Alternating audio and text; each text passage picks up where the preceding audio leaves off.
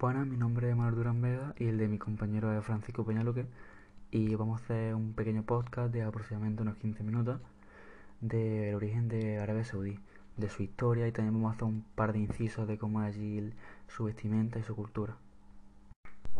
Voy a empezar hablando sobre una breve introducción que estaría bien saber para, más o menos estar en contexto en la exposición. Cuando observamos la península arábiga nos damos cuenta de que estamos en la región en donde predominan tanto el idioma árabe como el islam, destaca Arabia Saudita por su gran tamaño. Esto hace que se le considere como el estado homogénico de la región, pero más que por eso se conoce este país como una de las últimas monarquías absolutas islámicas, con poca atención de respetar algunos de los derechos humanos, cosa que ya veremos en la, por ejemplo, en la, en el tema de la vestimenta, que es un poco restringida, sobre todo por la mujer. Y bueno, esto que he dicho no es impedimento para que Arabia Saudí sea una de las petromonarquías más ricas del mundo. El próximo punto a tratar va a ser la etimología, que para quien no lo sepa es el origen o procedencia de las palabras, en este caso Arabia Saudita. La palabra Arabia hace referencia tanto a la región denominada como a la península arábiga, como al pueblo idioma árabe, expandido por Oriente Próximo y el norte de África. El término saudita hace referencia a la dinastía reinante del país, la Casa de Saud, fundada en 1744, siendo este el único estado que usa el nombre de su comandante. La historia del país debería considerarse entonces desde aquí, desde ese momento. Aunque claro, ciudades sagradas para el Islam como la Meca y la Medina se comprenden en el actual territorio saudí, por lo que es importante repasar la historia previa al ascenso de la dinastía reinante.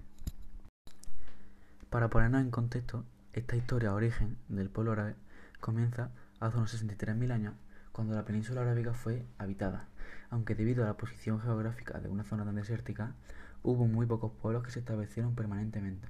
En definitiva, la etnia más importante que habitó en la región fueron los árabes, aunque para ser más exactos, tampoco son originarios de aquí. Los árabes pertenecen a la macrofamilia de los pueblos afroasiáticos, originados de la actual Etiopía, de quienes derivan los conocidos semitas establecidos en la creciente fértil y de donde descienden los pueblos como los hebreos, fenicios y arameos.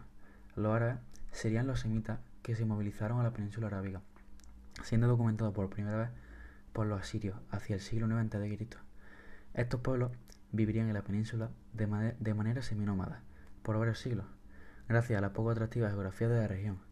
Nunca fueron sometidos por ninguno de los imperios erguidos en la creciente fértil, aunque algunos reinos se formaron en el sur de la península.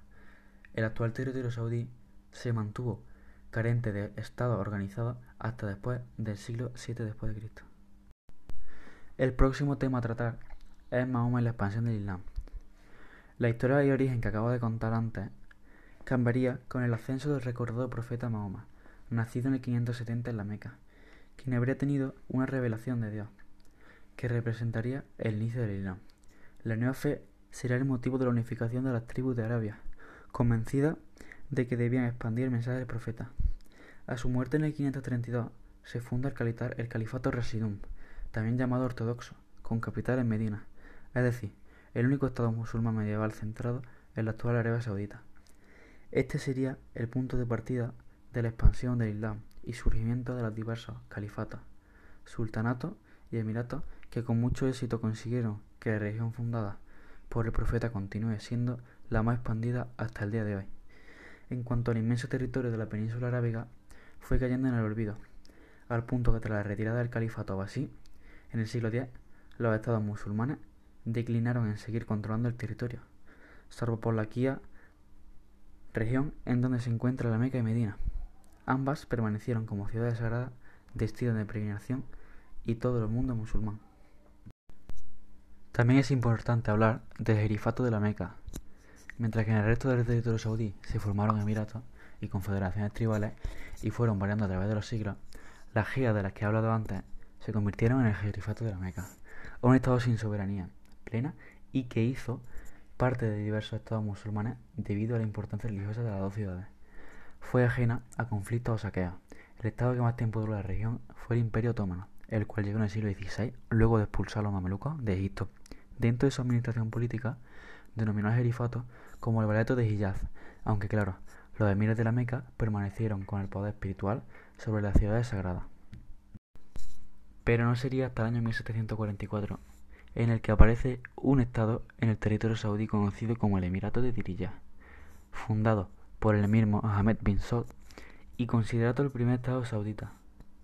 La ideología esencial que unió a la tribu fue el wahhabismo, una corriente de mayoría subí y de tendencia ultraconservadora, fundamentalista y puritana. En menos de un siglo, Diriyah se expandió por casi todo el territorio saudí, llegando a conquistar la yihad y principios del siglo XIX. Sin embargo, el control de las ciudades sagradas fue efímero, ya que el Eyalato de Egipto, en ese entonces un estado otomano con gran autonomía, contraataca iniciando así la guerra otomano-wahhabí.